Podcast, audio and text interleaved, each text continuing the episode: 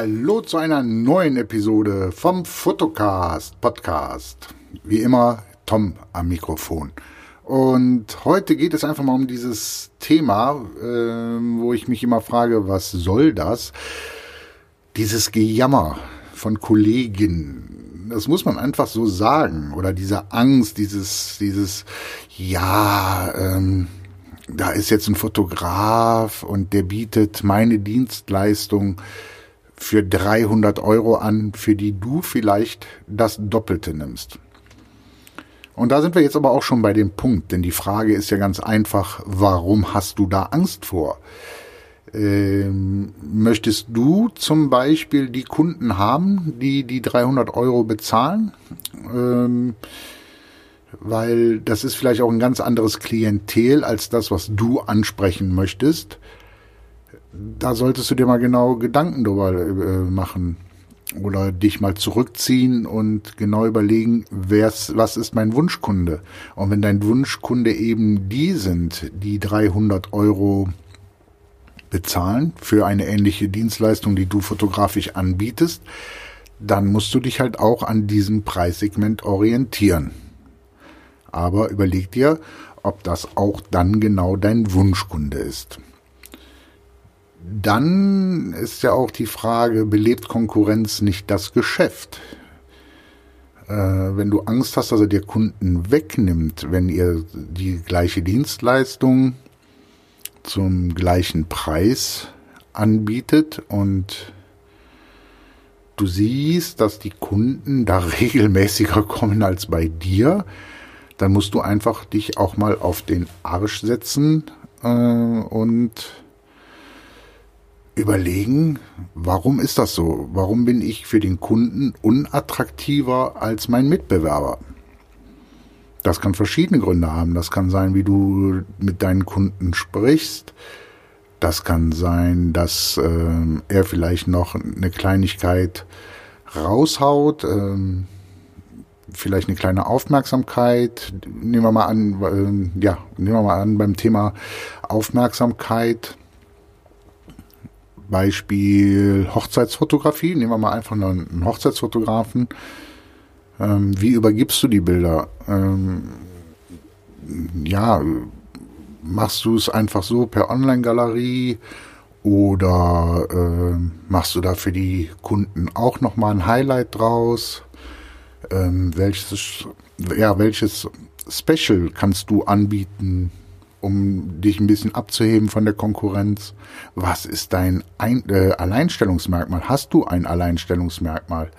Das sind dann alles die Punkte, die du unbedingt berücksichtigen solltest.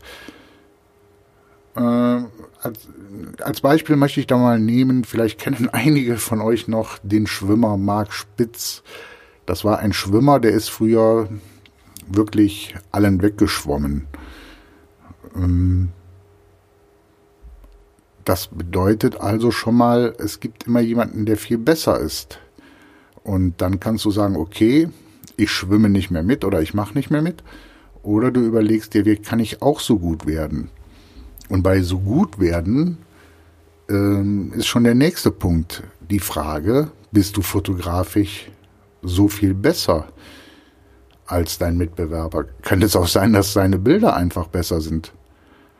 Ja, und wenn ja, ähm, überleg dir, wie du in der Fotografie einfach noch einen Tacken besser werden kannst oder wie du deine Bilder optimieren kannst. Vielleicht liegt es auch nur an der Bildbearbeitung. Vielleicht ist dein Bildlook momentan nicht so der Knaller. Auch das äh, kann natürlich ohne weiteres sein. Also da solltest du dir ganz gut und schnell Gedanken dann machen. Ja, also, so als Fazit, ähm, nicht immer jammern. Fangen wir nochmal beim Fazit mit dem ersten Punkt an, der Preisunterschied. Ähm, nimm, was du brauchst, um zu leben. Das ist ganz wichtig. Na, du musst ja leben. Butter muss aufs Brot. Und wenn du eben von der Fotografie nicht leben kannst, mach es nur noch als Hobby oder nebengewerblich und such dir einen anderen Job.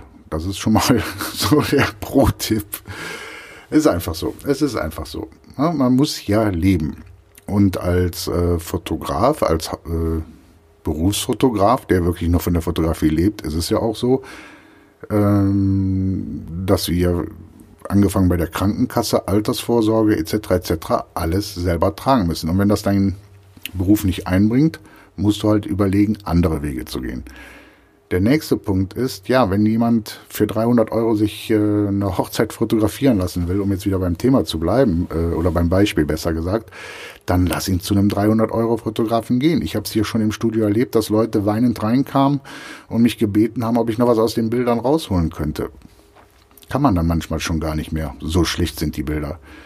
Ja, und dann ähm, blöd für die Leute, aber spricht sich dann vielleicht auch rum, dass dieser 300-Euro-Fotograf nicht so der Burner war. Also ähm, kalkulier deine Preise so, wie du sie brauchst, bleib bei deinen Preisen und bring die Qualität und die Dienstleistung zu diesem Preis. Ganz, ganz wichtig. Äh, ja.